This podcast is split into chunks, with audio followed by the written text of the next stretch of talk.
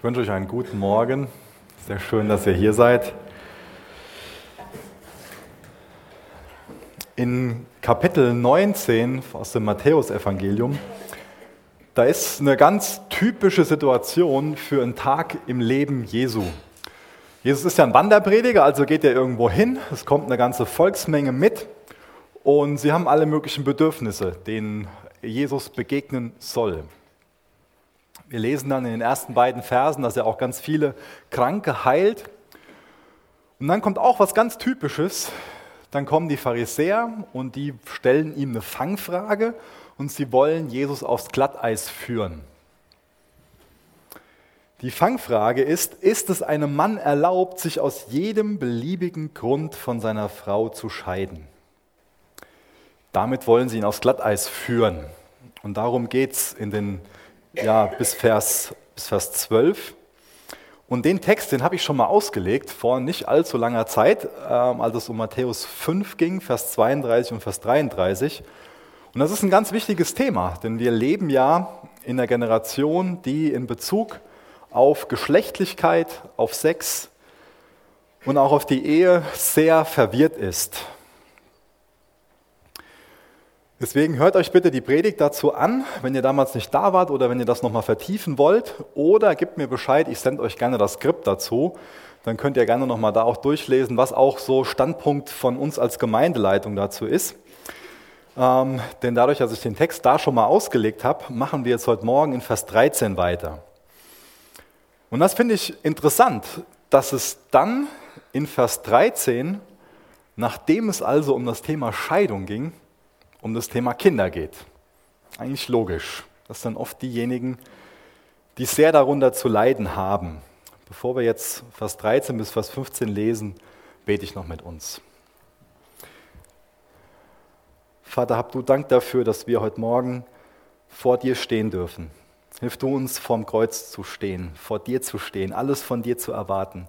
Lehr du uns, rüste du uns aus für ein Leben mit dir, für ein Leben dir zur Ehre. Mach du heute Morgen in dem Gottesdienst das, was du tun willst. Und hilf du mir, dein Wort auszulegen. Schenk da bitte Gnade für. Amen. Matthäus 19, Vers 13 und Vers 15 bis Vers 15 lese ich aus Gottes Wort. Dann wurden Kinder zu ihm gebracht, damit er ihnen die Hände auflegte und betete. Die Jünger aber fuhren sie an. Jesus aber sprach, lasst die Kinder und wehrt ihnen nicht, zu mir zu kommen, denn solchen gehört das Reich der Himmel. Und er legte ihnen die Hände auf und ging von dort weg.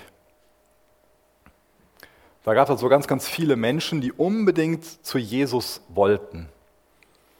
Und anscheinend haben die Jünger sowas wie so einen Ordnerdienst. Das heißt, äh, sie regeln das, wer jetzt so zu Jesus kommt und wer auch nicht zu Jesus kommt. Wer also quasi die Priorität bekommt, wer die Aufmerksamkeit von Jesus bekommt und wer wieder weggeschickt wird. Und was ganz, ganz klar aus dem Text hervorgeht, ist, dass die Jünger eine andere Priorität hatten, als Jesus sie gehabt hat. Und deswegen werden die Jünger zurechtgewiesen, deswegen werden die Jünger kritisiert. Das ist jetzt schon eher am Ende von dem Leben Jesu auf der Erde. Und obwohl die Jünger jetzt schon so lange mit dem unterwegs sind, kommt immer noch diese Kritik, diese Zurechtweisung von Jesus. Und da sollten auch wir hellhörig sein, egal wie lange wir mit Jesus unterwegs sind, dass wir das hören wollen von ihm. Und den Jüngern wird hier gesagt, lasst die Kinder und wehrt ihnen nicht, zu mir zu kommen. Denn solchen gehört das Reich der Himmel. Und er legte ihnen die Hände auf und ging von dort weg.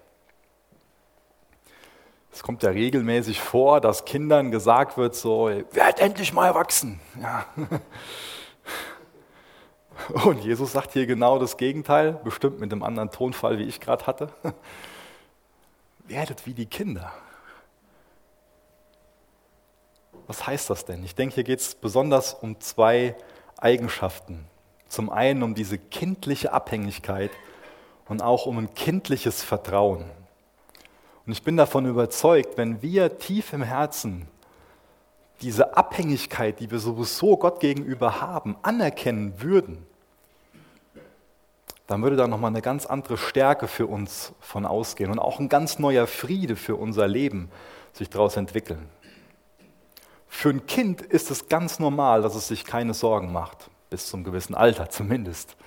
Für das Kind ist klar, ich kann jetzt hier in meinem Spiel vertieft sein und danach komme ich nach Hause, da wird es ein Zuhause geben. Auch wenn es jetzt hier gerade draußen kalt ist, da gibt es ein Zuhause, was warm ist. Die Mama kocht was für mich und auch morgen früh habe ich wieder Kleidung im Schrank, die ich anziehen kann. Da denkt ein Kind nicht drüber nach. Das Kind ist abhängig, aber es vertraut ganz natürlich den Eltern. Und das lässt sich übertragen auf unser Glaubensleben. Denn wer seine Abhängigkeit von Gott anerkennt, wem die bewusst wird und wer sich dann vertrauensvoll an Gott wendet, der bekommt das ewige Leben. Wir lernen jetzt hier, dass die Kinder einen freien Zugang zu Jesus haben, dass sich Jesus mit ihnen beschäftigt, dass sie von Jesus auch priorisiert werden, wenn man das so sagen will.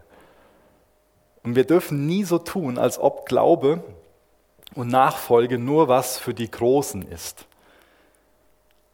Wir sollten nie Kinder irgendwie zurückweisen, wenn sie was von Jesus wissen wollen und irgendwie so tun, so, ja, das kannst du noch nicht verstehen. Das sollten wir nicht machen sondern wir sollten auf die Fragen eingehen, sie darin unterstützen, kindgerecht antworten. Es ist so wichtig, dass wir Kinder mit dem Wort Gottes erreichen. So eine wichtige Aufgabe für uns persönlich und natürlich auch für uns als Gemeinde. Denk mal drüber nach, bet mal drüber, ob das vielleicht für dich was ist, im neuen Jahr im Kindergottesdienst mitzuarbeiten. Jesus wusste ganz genau, warum er sich Zeit für die Kleinen genommen hat. Wie kannst du persönlich Gottes Wort an Kinder weitergeben?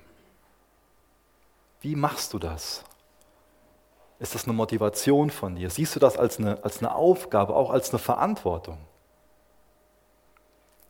Wie bist du ein Segen für Kinder? Jesus lässt die Kinder zu sich kommen und er segnet sie, er legt ihnen die Hände auf. Segnen, das bedeutet, dass Jesus ihnen seinen Shalom mitgeben will, über ihrem Leben ausspricht. Das heißt, seinen Frieden wünscht, sich für den Frieden auch einsetzt und diese Worte über dem Leben ausspricht. Dass er ihnen auch Identität mit auf den Weg gibt, dass er sie beruft. Identität und Berufung, das hängt ganz, ganz viel mit diesem Wort segnen zusammen. Wir Christen gebrauchen das ja ziemlich oft, dieses Wort Segen, auch so zum Geburtstag. Aber was heißt das denn? Was machen wir denn damit, wenn wir jemanden segnen? Ich glaube, es geht genau um diese drei Aspekte, die ich gerade genannt habe. Dass es uns um diesen Shalom geht, den wir dem anderen wünschen und wo wir uns für einsetzen, für diesen umfassenden Frieden, aber auch um diese Dinge wie Identität und Berufung. Und das ist für Kinder so wichtig. Die Welt sagt den Kindern sowieso, wer sie sind. Deswegen müssen sie von uns so viel lauter hören, wer sie in Gottes Augen sind. Das ist also an sich was ganz, ganz Erzieherisches, was Jesus hier macht. Und deswegen werden wir uns heute Morgen mal den Rest von der Zeit mit dem Thema Kindererziehung beschäftigen. Und ganz ehrlich, das ist ein Thema, was mich herausfordert und was mich beschämt. Da musste ich schon einen langen Weg gehen und dann habe ich noch einen langen Weg vor mir, das weiß ich. Deswegen lehre ich das Thema heute Morgen nicht lernen wie jemand, der sich hier vorne hinstellt und den Zeigefinger auspackt und sagt so, ich sage euch jetzt mal, wie es geht und wie ihr das machen müsst, sondern als jemand, der da dazulernen will. Als jemand, der auch davon betroffen ist, in dem Sinne, dass ich weiß, ich brauche dabei Hilfe. Aber auch als jemand, der weiß, wir haben Gottes Wort. Und in Gottes Wort offenbart sich Gott als Vater. Und davon, wie der Vater mit uns umgeht, können wir unheimlich viel zum Thema Kindererziehung lernen. Und deswegen ist das Thema auch für jeden Einzelnen heute Morgen hier ist äußerst relevant. Gott bietet dir an, sein Kind zu sein. Und so wie er mit dir umgeht, sollten auch wir mit Kindern umgehen. Ist also für jeden wichtig, das Thema Kindererziehung. Auch wenn du keine eigenen leiblichen Kinder hast oder sie noch nicht hast. Wir wollen ja eine Gemeindefamilie sein, eine geistliche Familie. Also gibt es auch geistliche Eltern. Und jeder von uns ist ein Kind. Und das ist auch ein wichtiger Aspekt, dass wir über unsere eigene Geschichte als Kind nachdenken, über unsere Beziehung nachdenken zu unseren Eltern, über die Erfahrungen, die wir früher gemacht haben, damit auch das aufgearbeitet werden kann. Ein ganz, ganz wichtiger Aspekt. Das Thema Erziehung fangen wir deswegen mit dem Punkt unperfekte Eltern an. Ich glaube, damit soll es losgehen, wenn wir uns Gedanken machen zu dem Thema Kindererziehung. Unperfekte Eltern. Warum bin ich schon mal mit dem Thema Kindererziehung überfordert? Warum bist du vielleicht schon mal damit überfordert, dein Kind zu erziehen, wenn du eins hast? Ich glaube, die Antwort ist simpel und hart, weil du und ich, weil wir aus einem verhunzten und aus einem verkorksten Elternhaus kommen erscheint dir jetzt vielleicht ein bisschen heftig, diese Worte, aber ich bin davon überzeugt, ich meine das ernst. Ich bin davon überzeugt, dass es das trifft, dass wir aus einem verhunzten und aus einem verkorksten Elternhaus kommen. Vielleicht denkst du, naja, so schlimm war es jetzt bei mir zu Hause nicht. Jetzt übertrag nicht das, was du hattest, auf mich. Mir geht es darum zu unterstreichen, dass wir in einer zerbrochenen Welt leben. Und ja, es mag viele geben, bei denen es zu Hause schlimmer war als bei dir. Aber jede Familie ist sündhaft geprägt. Die Schatten der eigenen Eltern zu verleugnen, das ist unwahrhaftig und das verhindert auch wahre Buße und tiefe Heilung. Was du in deinen ersten sechs Jahren erlebt hast, das ist dein Normal was du in den ersten sechs Jahren so für dich erlebt hast, zu Hause, wo du aufgewachsen bist, das ist dein Normal. Und deswegen ist dann unser Normal unterschiedlich und muss überhaupt nicht mit dem in Übereinstimmung sein, wo Gottes Wort sagt, daran sollten wir uns orientieren. Ich weiß nicht, wie es bei dir zu Hause war. Vielleicht hast du das zu Hause erlebt, dass sich deine Eltern gestritten haben und dass sie sich dann wieder versöhnt haben. Vielleicht hast du es aber auch erlebt, dass sich deine Eltern gestritten haben, dass es sich die Wellen so aufgebauscht haben und es nur noch in so ein Brüllen überging, dass dein Papa rausgegangen ist, die Tür geknallt hat und dann irgendwann tief in der Nacht besoffen nach Hause kam. Und wenn du das erlebt hast, wird das dein Normal sein. Jede Familie hat meist unbewusst ihre eigenen Gesetze und Werte.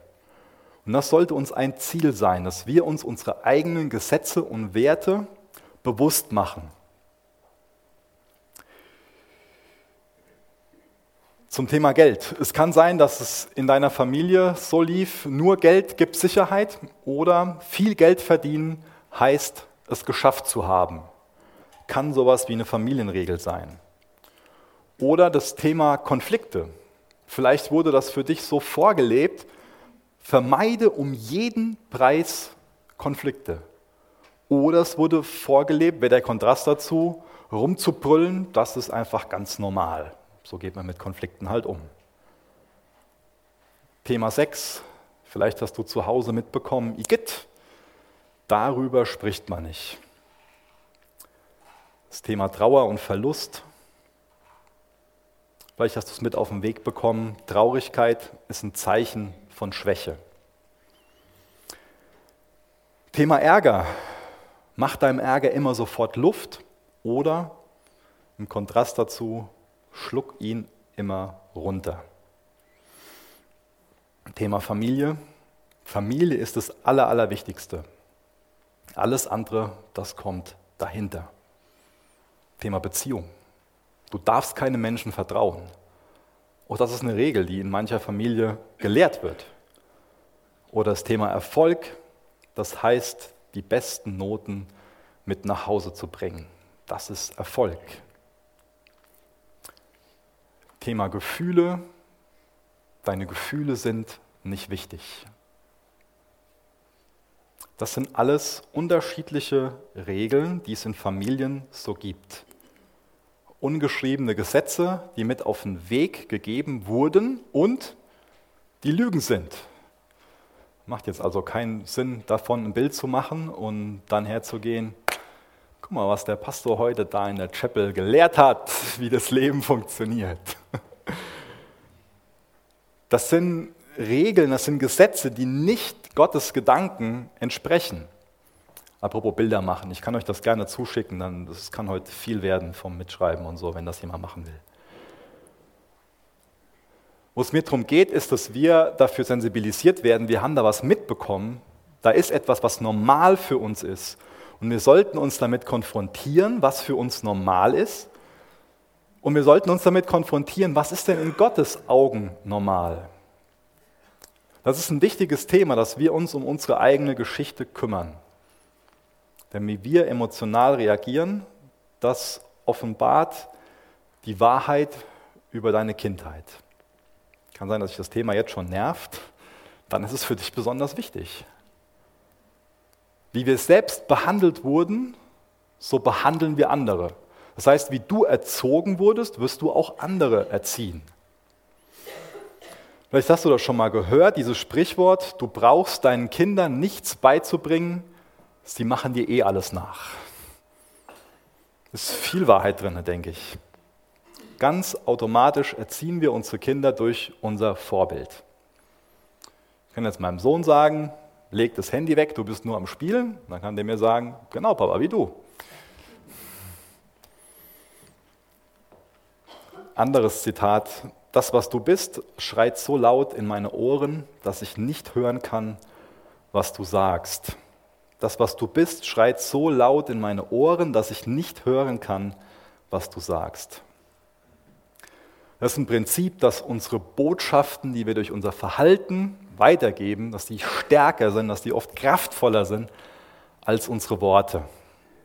Wir können also unseren Kindern nichts vermitteln, was wir nicht selbst leben. Und das ist unser Trost, dass Gott der perfekte Vater ist. Gott ist der Vater des Trostes der die Einsamen in sein Haus holt. Er verheißt uns mütterlichen Trost. Er vergisst uns nicht. Er ist den Zerschlagenen nahe. Bei ihm können wir uns bergen. Er ist unsere Zuflucht, auch dann, wenn uns Vater und Mutter verlassen. Gott ist die Lösung.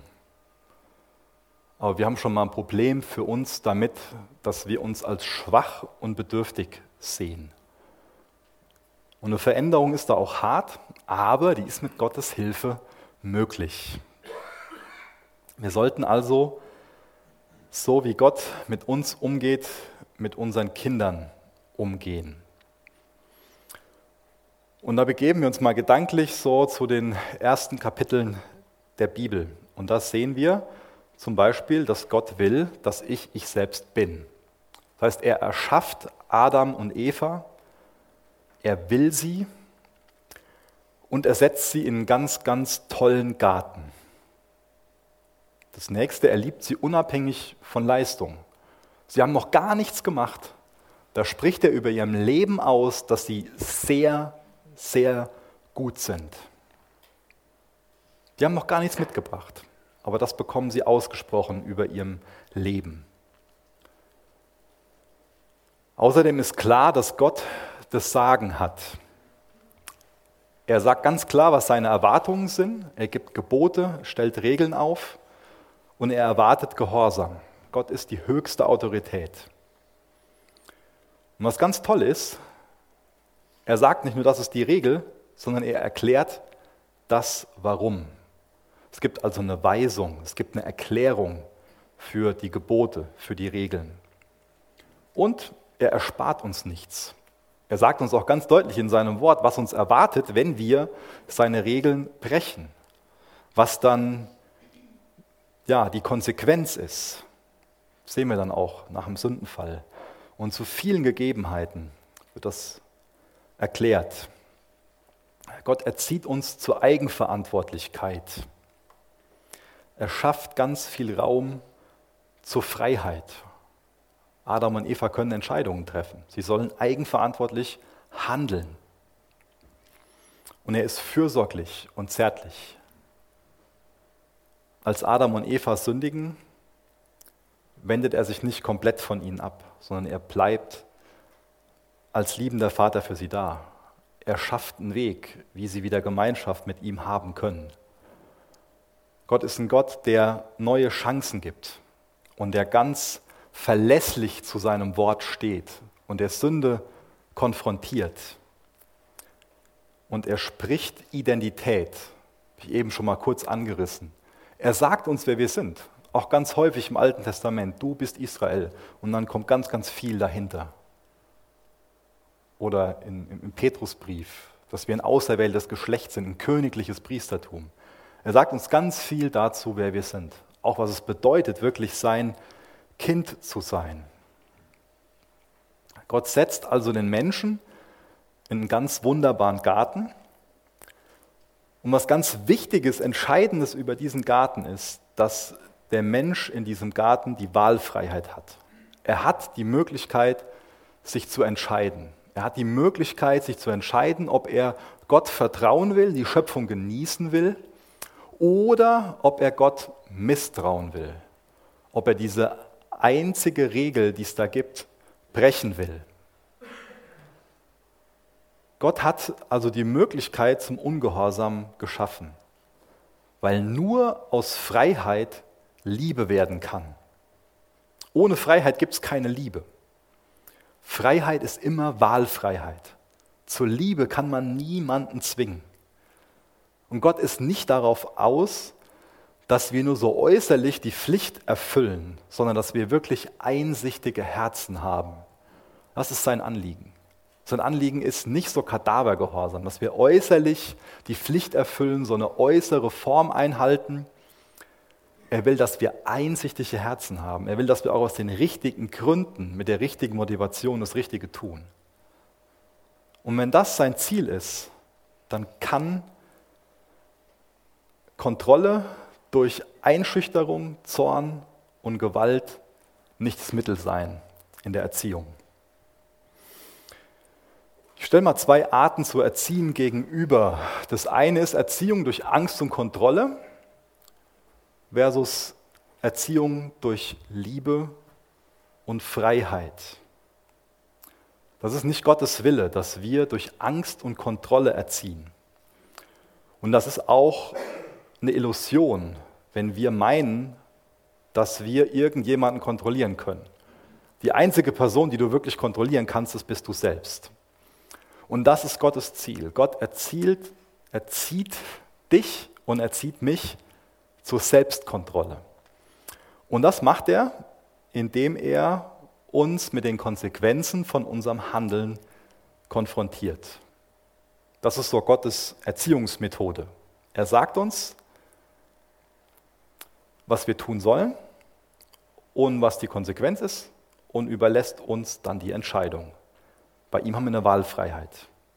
Und er will, dass wir aus den richtigen Gründen und aus ganzem Herzen gehorsam sind. Und dass wir dadurch auch als Kind ganzheitlich reifen.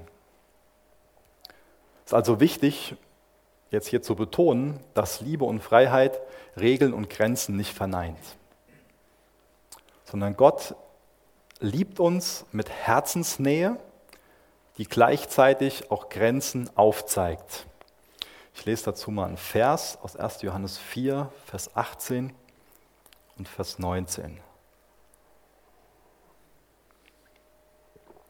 Furcht ist nicht in der Liebe, sondern die vollkommene Liebe treibt die Furcht aus, denn die Furcht hat es mit Strafe zu tun. Wer sich aber fürchtet, ist nicht vollendet in der Liebe. Wir lieben, weil er uns zuerst geliebt hat. Gott ist die Liebe. Und Liebe gibt es nur in Beziehungen. Das ist ein Grund, warum sich Gott als eine Dreieinigkeit, als Vater, Sohn und Heiliger Geist, die in Beziehung zueinander stehen, offenbart. Gott ist die Liebe. Und sein Ziel ist, dass wir eine Beziehung zu ihm haben, dass wir in guten Beziehungen miteinander leben. Ihm geht es also um Beziehungsfähigkeit. Und dazu sollen wir auch erziehen. Und wir können auch nur durch Beziehung erziehen. Kontrolle ist das Gegenteil von Freiheit. Kontrolle ist so die Haltung, mein Wille geschehe. Ja. Und wir dürfen Erziehung nicht mit Konditionierung verwechseln. Es ist falsch, wenn wir so einen Kadavergehorsam erzeugen wollen. Wenn unsere Motivation dahinter auch noch ist, dass wir unsere Kinder einfach dazu bringen wollen, dass sie uns nicht mehr nerven. Das wäre absolut nicht mit der Motivation, die Gott uns gegenüber hat, zu vergleichen. Gott erzieht mit Wahlfreiheit und Konsequenz und daraus entsteht eine Beziehung. So gehen ja Beziehungen. Ich kann mich in der Beziehung entscheiden, ob ich nett bin oder ob ich mich auf Deutsch gesagt wie ein Idiot verhalte. Und das wird Konsequenzen haben.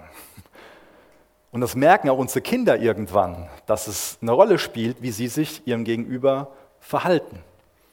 Sie können sich durch ihr Verhalten isolieren, sie stehen irgendwie alleine da.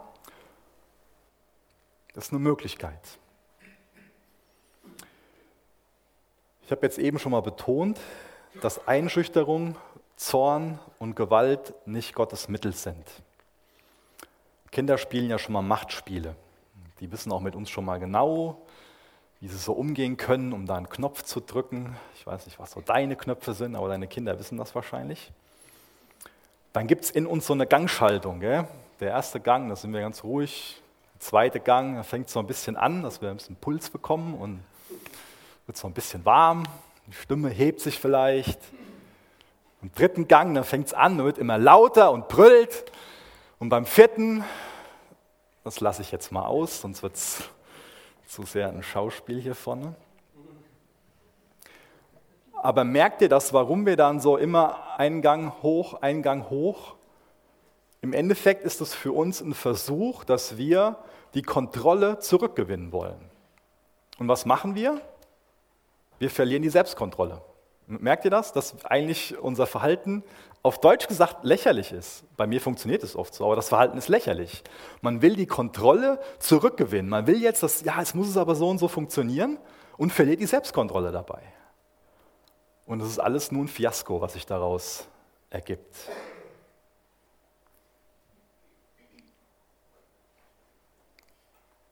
Man versucht die Kontrolle wieder zurückzugewinnen und verliert sie immer mehr. Kontrolle oder der Versuch zu kontrollieren, der weckt Angst.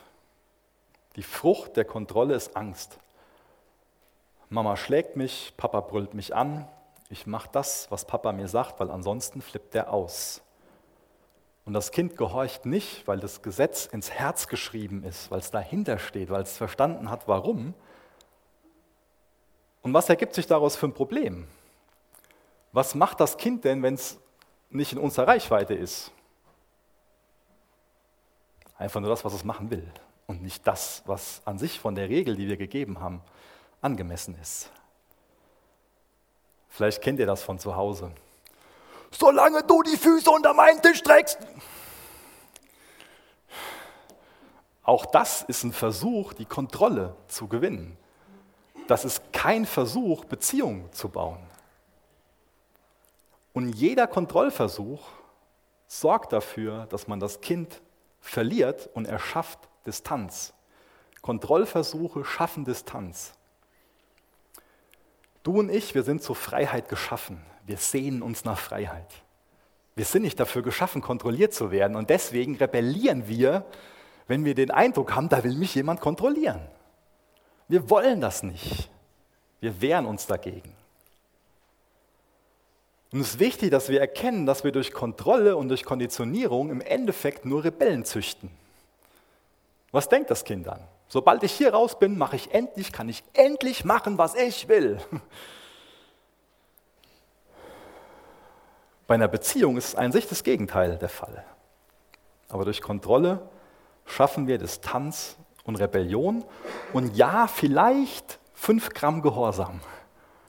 Aber wir dürfen nie Gehorsam und Herzensnähe miteinander verwechseln. Wir dürfen nie Gehorsam und Beziehung miteinander verwechseln.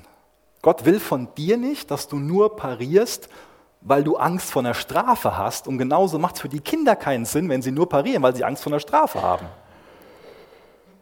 Herzen kann man nur durch Liebe gewinnen. Und das weiß Gott, so hat er uns geschaffen. Er kann unsere Herzen nur durch Liebe gewinnen. Und du und ich, wir können Kinderherzen auch nur durch Liebe gewinnen. Und deswegen sollten wir in der, in der, in der Erziehung so eine Priorität der Herzensbeziehung sehen. Also Erziehung durch Beziehung. Wie kann man denn so eine Herzensbeziehung aufbauen? Grundsätzlich braucht ja Beziehung immer Zeit und Beziehung braucht immer auch so eine ungeteilte Aufmerksamkeit. Es ist also ganz, ganz wichtig, dass Mama und Papa da sind und dass sie auch nah sind. Deswegen ist auch wichtig, was wir so für Entscheidungen treffen, ähm, auch in Bezug auf Finanzen. Dass wir da weise Entscheidungen treffen, dass wir da sein können. Dass wir nicht die Kinder für das Haus oder für die Karriere opfern oder für was es auch sonst sein könnte. Herzensbeziehung entsteht aus meiner Sicht zum einen durch ein Leben im Licht. Ein bisschen breiter ausgedrückt durch gemeinsames geistliches Leben. Die Bibel sagt uns ja im Psalm 34, Vers 12, dass wir unsere Kinder in der Furcht des Herrn erziehen sollen. Was bedeutet das denn? Sehen deine Kinder dein geistliches Leben? Betet ihr als Ehepaar? Sehen deine Kinder, dass du in der Bibel liest, dass du Gottes Wort ernst nimmst, dass du in der Gemeinde dienst? Bekommen sie Gastfreundschaft mit? Sehen sie, dass du großzügig gibst? Regelmäßiger Gottesdienstbesuch? Und ich könnte jetzt die Liste noch, noch viel weitermachen. Ich glaube, wenn deine Kinder nicht sehen, dass du Autorität über dir hast, dann akzeptieren sie auch nie, dass du Autorität für sie bist. Wie lebst du denn vor, dass Gott in deinem Leben wirklich so die wichtigste Person ist? Wie zeigst du denn den Willen, Gott zu gehorchen? Wie zeigst du den Willen, von seiner Versorgung zu leben? Dabei machen wir alle Fehler. Und deswegen habe ich das Leben im Licht genannt. Wir alle machen dabei Fehler. Und ich glaube, deine Kinder missraten nicht, weil du Fehler machst, sondern deine Kinder missraten dann, wenn du nicht richtig mit deinen Fehlern umgehst, wenn du sie nicht eingestehst, wenn du nicht die Fehler anpackst, die Charakterflausen, was wir sonst so haben. Aber wenn wir im Licht leben und wenn unsere Kinder auch bei uns sehen und das miterleben, dass wir sie um Vergebung bitten, dass wir zu ihnen hingehen und sagen, Ben Ole, Laila, Ella, das und das hat der Papa gemacht. Und sprecht das bewusst aus, so, so allgemein zu sagen, so, das tut mir leid, sorry, das, das hilft nicht wirklich weiter. Ich glaube, es ist wichtig, die Sache beim Namen zu nennen. Das hat der Papa falsch gemacht, das habe ich falsch gemacht. Bitte vergib mir das. Das ist ein Leben im Licht. Und dann gemeinsam für die Sache beten. Und das ist ein Aspekt, wie wirklich Herzensnähe entsteht. Und natürlich geht der Aspekt geistiges Leben viel weiter. Und deswegen mache ich mal so einen Übergang zum Thema gemeinsame Rituale. Wie betet ihr denn gemeinsam? Betet ihr gemeinsam für Alltagsnöte? Beten auch deine Kinder? Ich glaube, Gott ist ein Freund von Stetigkeit und auch von festen Abläufen. So feste Rituale morgens, beim Essen, beim gemeinsamen Essen, was so kostbar ist schlafen gehen, was habt ihr da für Familienrituale? Oder auch im Urlaub. Rituale geben Sicherheit. Gott ist auf der einen Seite ein Gott der Ruhe, aber auch ein Gott des Feierns. Wie macht ihr das so als Familie? Was habt ihr für eine Sonntagskultur oder für eine Sabbatkultur? Wie, wie feiert ihr gemeinsam? Wie kultiviert ihr bei euch in der Familie Dankbarkeit oder auch Musik und Kunst? Ich glaube, Kinder brauchen sowas, Kreativität, Feiern, Freizeit und auch viel Zeit zum Spielen. Nächster Punkt, Ehe der Eltern. Sehen die Kinder denn in der Ehe der Eltern wirklich so eine Herzensnähe? Das war jetzt nicht stimmig von der Kommunikation, dass ich so gemacht habe. Was, was sehen deine Kinder in, in deiner Ehe, wenn du eine Ehe hast? Was sehen sie da? Was bekommen sie da mit? Seid ihr da zärtlich zueinander? Wir sollten uns nicht vor unseren Kindern streiten. Aber wenn das passiert, wie klärt ihr das wieder mit euren Kindern? Und auch was da ein wichtiger Aspekt ist, ist dass vom, vom Anfang, kümmere dich um deine Geschichte. Das kommt viel in der Ehe raus, kommt immer wieder hoch, deine Geschichte. Und damit kannst nur du dich auseinandersetzen, nicht dein Ehepartner, nur du. Das nächste, wir müssen uns ein bisschen beeilen, ähm, ist die Macht der Worte. Worte sind ganz, ganz, ganz, ganz kraftvoll im Positiven und im Negativen. Liebe, die nicht spricht, ist auch Liebe, die nicht ankommt. Deswegen ist es so kostbar, dass wir Worte der Ermutigung sehen können. Dein Kind sollte auch über sich selbst keine Fluchworte oder Worte des Unglaubens aussprechen. Dann erinnere es an die Macht der Worte und sprech du liebevolle, ermutigende Worte aus.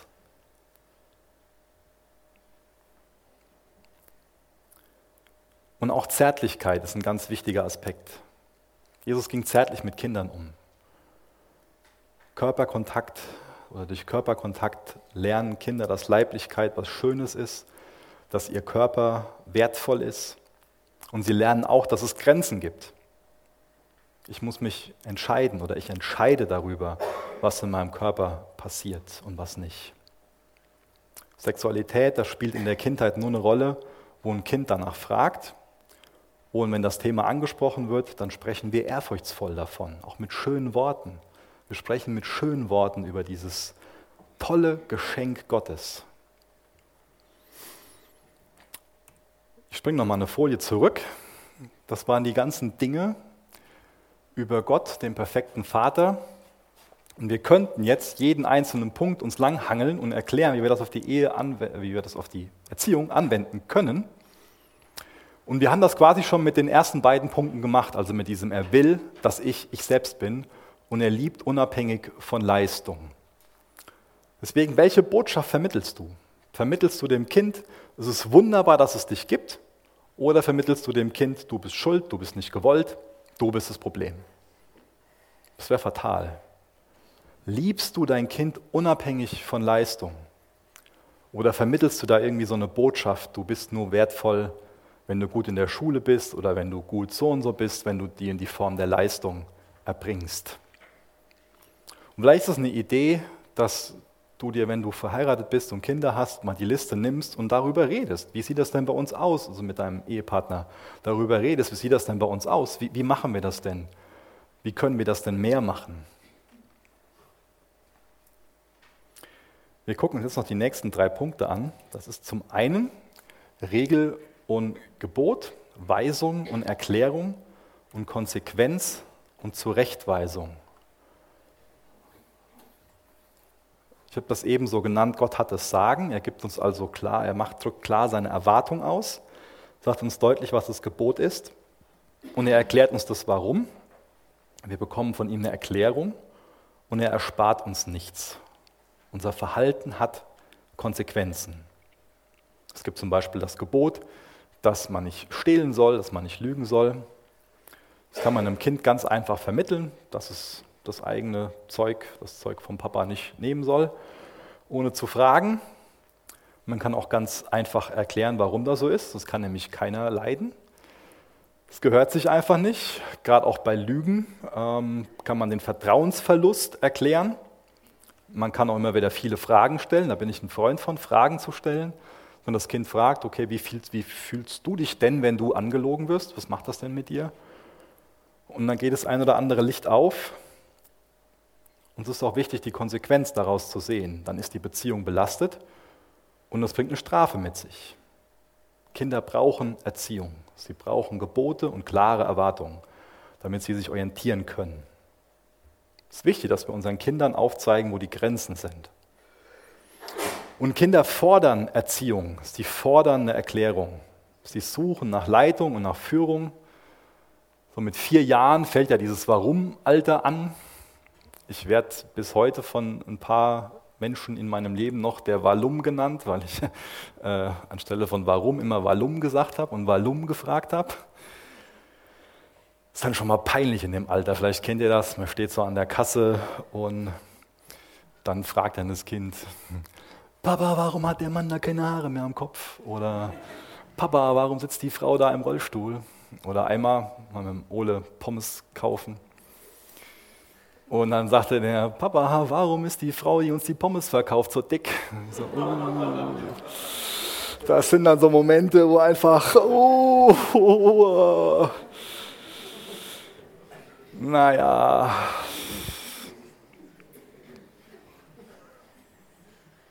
Und uns können viele Fragen nerven. Aber es ist so wichtig, Fragen zu beantworten. Weil wisst ihr, was entscheidend ist? Wenn wir kleine Fragen nicht beantworten, dann werden uns die großen Fragen nicht mehr, nicht mehr gestellt. Wenn wir kleine Fragen nicht beantworten, dann werden uns die großen Fragen von ihnen nicht mehr gestellt. Ein Kind muss lernen, dass das Handeln Auswirkungen hat. Wir wissen das, wenn wir keinen Sport treiben und viel Zucker zu uns nehmen, dann hat das eine Konsequenz. Wenn wir sonntags morgens zu Hause im Bett liegen bleiben und ausschlafen, danach eine Serie gucken, dann hat das eine Konsequenz. Oder ob wir uns in den Gottesdienst setzen, uns mit Gott auseinandersetzen, wollen, dass er in unser Leben spricht und geistliche Gemeinschaft haben. Und so können wir unseren Kindern auch in einer ganz kindgerechten Art und Weise viele Konsequenzen aufzeigen.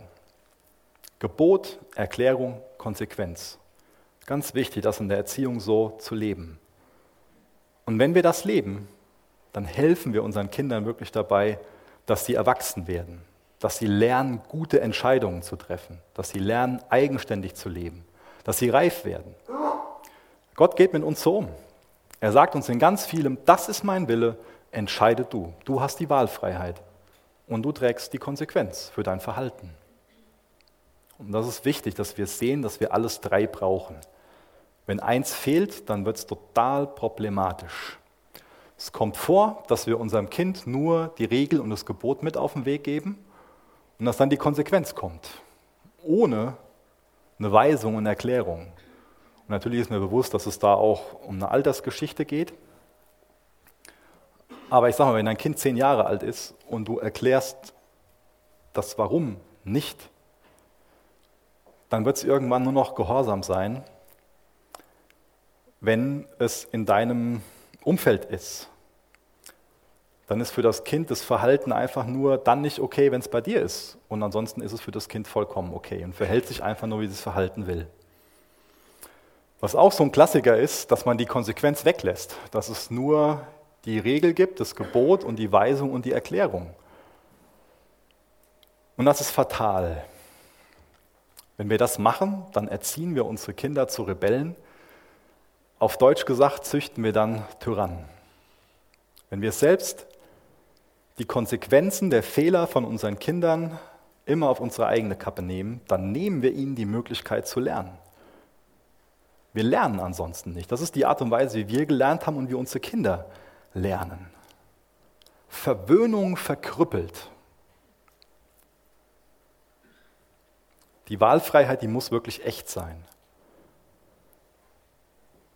Wir haben uns gesellschaftlich teilweise an so eine Versorgungsmentalität gewöhnt, die den Einzelnen von seiner Selbstverantwortung freispricht. Und das ist ein Krebsgeschwür.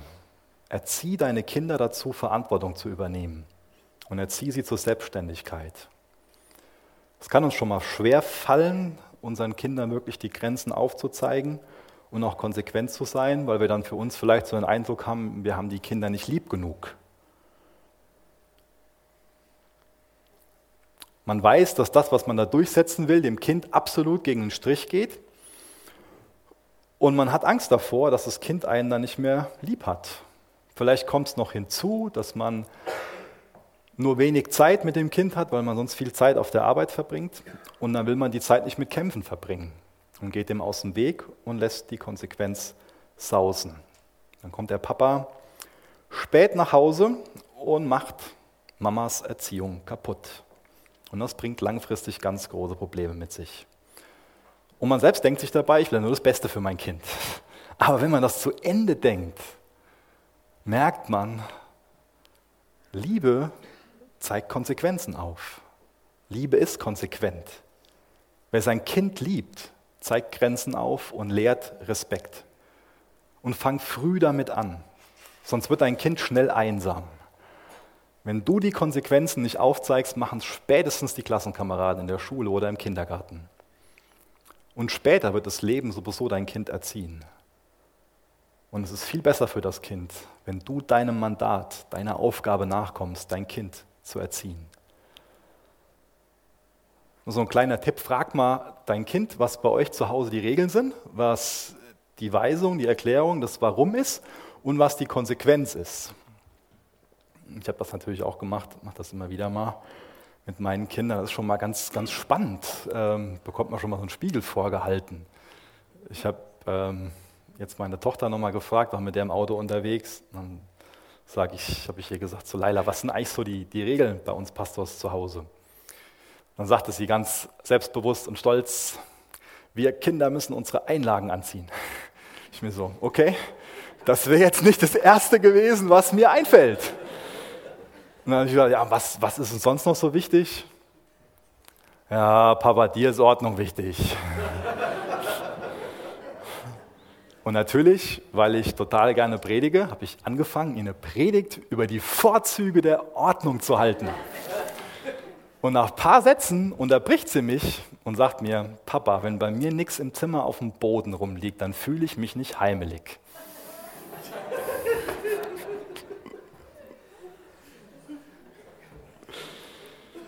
Ja, ja, so sind die Kleinen.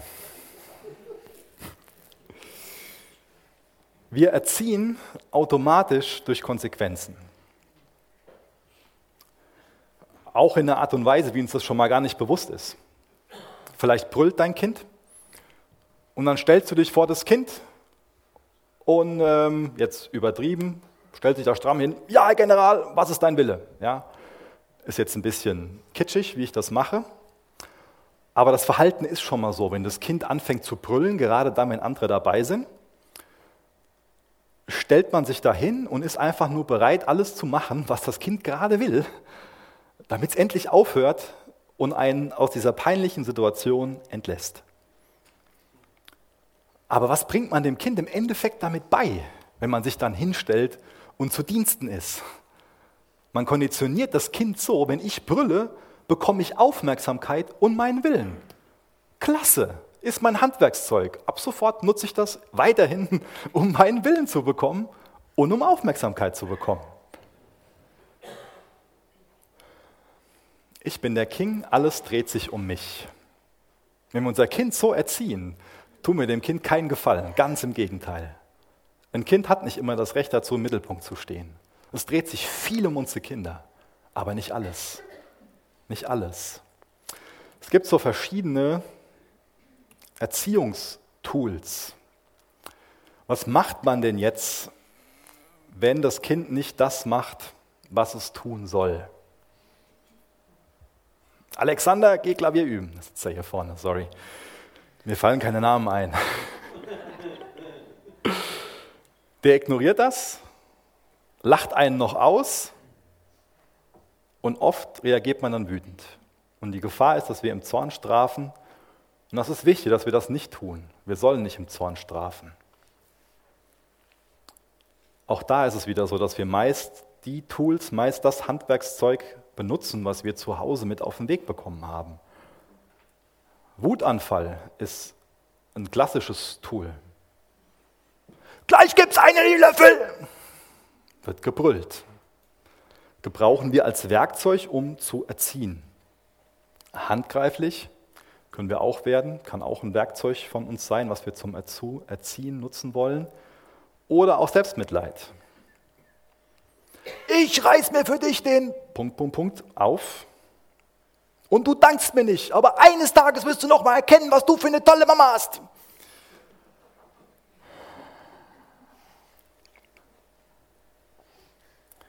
Was ist denn Gottes Handwerkszeug in unserer Erziehung? Wahlfreiheit mit Konsequenz. Du musst nicht, aber deine Entscheidung. Und deswegen ist es wichtig für uns, dass wir uns über Konsequenzen Gedanken machen. Eine Konsequenz sollte immer sinnvoll und auch individuell sein. Es ist gut, wenn das im Zusammenhang mit dem steht, was verbockt wurde oder wie auch immer. Zum Beispiel bei uns zu Hause würde es gar nichts bringen, wenn ich meiner Tochter sage, dann darfst du drei Tage dein Fahrrad nicht benutzen. Da lacht die drüber. Ja, Papa, mach ich sowieso nicht. Aber bei meinem Sohn ist das ein Mittel, was auf jeden Fall hilft. Es ist 15 Uhr. Wer die Hausaufgaben gemacht hat, bekommt einen Joghurt oder bekommt ein Stück Kuchen oder darf abends die Sendung mit der Maus sehen und ansonsten nicht. Das ist klar, dass es diese Regel dann gibt. Samstags um 12 Uhr, das Zimmer ist aufgeräumt, gestaubsaugt, dann gibt es Taschengeld und ansonsten nicht. Und dann muss es auch keine Erinnerung geben. Ja, schlaue Kinder, die fragen schon mal, was ist denn die Konsequenz? Warum? Um auszurechnen, bin ich jetzt lieber gehorsam oder? Deswegen muss es nicht immer so sein, dass die Konsequenz vorher im Detail beschrieben wird. Es ist klar, dass eine Konsequenz da drin liegt. Und dann ist der Lerneffekt oft schneller. Sinnvoll und individuell war der erste Punkt. Ein weiterer Punkt sind Beziehungskonsequenzen. Das ist eine Sorte Konsequenzen, Beziehungskonsequenzen. Wenn ein Kind also rumschreit, respektlos, gewalttätig ist, dann braucht das Kind ein ganz klares Stoppschild. Das Kind hat die Kontrolle darüber, ob es schön ist, mit ihm zusammen zu sein oder auch nicht. Möchtest du bei uns bleiben und dich benehmen oder willst du auf dein Zimmer gehen? Stuhl setzen, Denkecke, geh ins Zimmer, denk über das nach, was du gemacht hast. Und dann merkt es, ich schließe mich selbst aus, ich kann mich nicht so verhalten. Und ich will auch nicht, dass sich andere mir gegenüber so verhalten. Nächster Punkt ist, die Konsequenz muss man umsetzen und die ist nicht verhandelbar. Dein Kind findet schnell raus, ob du deinen Worten treu bist oder ob man deine Worte in der Pfeife rauchen kann. Und Konsequenzen sind nicht verhandelbar. Was lernt denn dein Kind, wenn es die Konsequenzen nachverhandeln kann? Nee, ich will jetzt keinen Müll rausbringen. Und dann nachher endet es, dass man selbst einen Sack nimmt und das Kind nimmt einen Sack. Natürlich ist das Kind so schlau, dass es nächstes Mal wieder diskutiert mit dem Ziel, okay, wenn ich nur lang genug ungehorsam bin, dann werde ich belohnt, indem ich danach nur die halbe Arbeit habe. Alles logisch, wenn man sich das so bewusst macht. Oder im Extremfall, wenn das Kind doch gehorsam ist, gibt es noch eine Tafel Schokolade. Was lernt das Kind? Wenn ich lange genug rumdiskutiere, motze, mich verwehr, hilft die Mama erst noch, den Müll rauszubringen und ich bekomme nachher noch eine Tafel Milka. Klar mache ich das das nächste Mal wieder so. So funktioniert das also. Auch ein ganz wichtiger Punkt, das Ehepaar muss sich einig sein. Das ist so wichtig, dass wir uns als Eltern einig sind in der Erziehung unserer Kinder. Das merken unsere Kinder ganz schnell, ob wir uns einig sind oder nicht. Kinder brauchen klare Eltern, damit sie sich wirklich geborgen und sicher fühlen. Und dadurch bekommen sie Orientierung. Es muss klar sein, und das ist ja eine Sache, die Kinder schon mal testen so. Papa, darf ich das und das? Ja, was hat die Mama gesagt? Ah, warum stellst du die Frage? Ja, warum stelle ich natürlich? Deswegen, genau aus dem Grund stelle ich die Frage. Weil das, was die Mama gesagt hat, umgesetzt wird. Punkt. So einfach ist es. Und auch wenn die Mama jetzt was gesagt hat, was aus, vielleicht aus meiner Sicht unangebracht ist, ich tue meinem Kind keinen Gefallen, wenn ich das dann irgendwie wieder breche und anders mache. Das kann man dann mit der Mama in einer ruhigen Minute besprechen, wie wir dann konsequent erziehen wollen. Aber da hängen nicht die Kinder mit drin. Ich weiß, dass wir spät haben. Noch ganz kurz überfliege ich einen letzten Punkt, und zwar den Punkt Altersklassen. Da könnte man sehr viel zu sagen. Ich versuche es schnell zu machen, weil es wichtig ist, dass sich in den Altersklassen unsere Beziehung zum Kind verändert. Ähm, 0 bis 12, so die Kindheit. Ähm, vielleicht kann man da nochmal das Kleinkindalter so rausnehmen. Ähm, da ist ein besonders großes Bedürfnis nach Nähe und nach sicherer Bindung da. Und gerade für die Bindungsperson ist es unheimlich wichtig, dass sie feinfühlig ist, dass sie feinfühlig unterscheidet. Dass man unterscheidet zwischen Verwöhnung, Überbehütung und dass man weiß, wie die, diese zunehmende Selbstständigkeit von dem Kind, wie man die fördern kann. und auch wie man die wachsende Kommunikationsfähigkeit von dem Kind fördern kann. Und es ist so wichtig, dass da möglichst wenig Fremdbetreuung stattfindet in den ersten drei Jahren. Das ist so gesund. Ich mache mal schnell weiter mit der Teenagerphase, 13 bis 19. Da wird sich zwangsweise die Rolle von Eltern und Kindern ändern. Deswegen ist es so wichtig, dass ein solides Fundament gelegt wurde im Alter von 0 bis 12. Wenn man nur noch Regeln bringt, bei einem Teenager kommt man nicht mehr wirklich viel weiter.